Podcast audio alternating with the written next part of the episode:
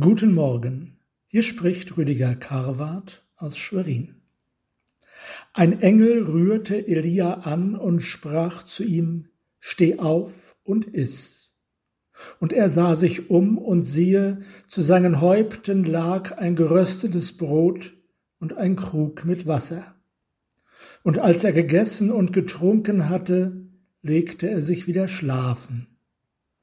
Und der Engel des Herrn kam zum zweiten Mal wieder und rührte ihn an und sprach, Steh auf und iss, denn du hast einen weiten Weg vor dir. Dieses Speisungswunder im ersten Buch der Könige im neunzehnten Kapitel legt die Grundlage dafür, dass der Prophet Elia im Zeitraffer von 40 Tagen die 40 Jahre Wüstenwanderung des Volkes Israel wiederholen kann.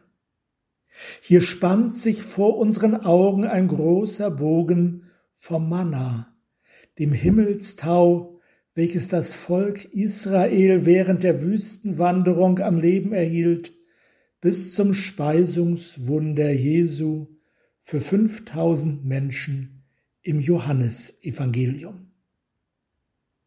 Die Manna-Geschichte wiederholt sich auf neue Weise. Unsere Väter haben in der Wüste das Manna gegessen, wie geschrieben steht, er gab ihnen Brot vom Himmel zu essen. Dies reklamieren die Menschen im Johannesevangelium als Anspruch auf ein neues Wunder. Sie erinnern Jesus an das Speisungswunder des Mose. Angesichts einer Hungersnot des Volkes Israel während der Wüstenwanderung hatte Mose zu Gott um Hilfe gefleht und ihm war geholfen worden. Siehe, da lag's in der Wüste rund und klein, nämlich das Manna. Und die Israeliten konnten die Nahrung aufsammeln, täglich von neuem. Die Wiederholung im ersten Buch der Könige geschieht auf sehr einfache und schlichte Weise. Es fällt kein Manna vom Himmel.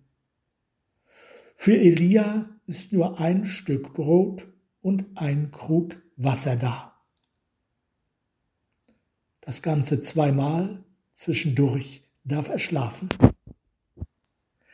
Das ist die Nahrung für die 40 Tage, das neue Manna in einer großen Demut und Einfachheit.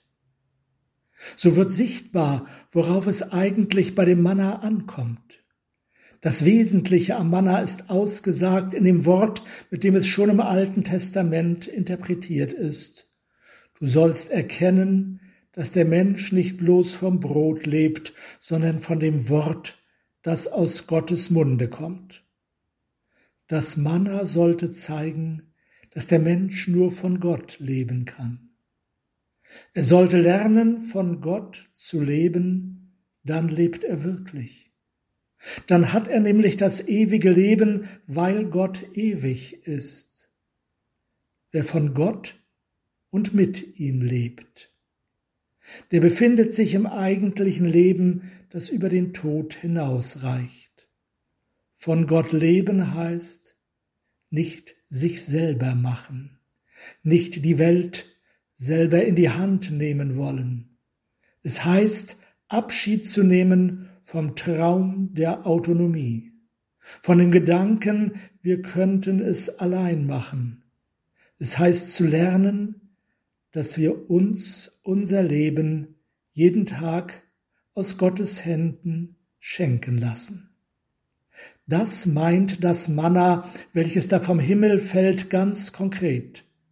Wir leben nicht aus uns selbst heraus, sondern wir empfangen unser Leben von Gott. Und von Gott leben können wir, weil Gott für uns lebt. Er hat sich in Christus zu einem von uns gemacht. Er ist gleichsam selber unser Brot geworden. So können wir von Gott leben, weil er sich selbst uns gibt, in seinem Wort und in seinem Sohn. Amen.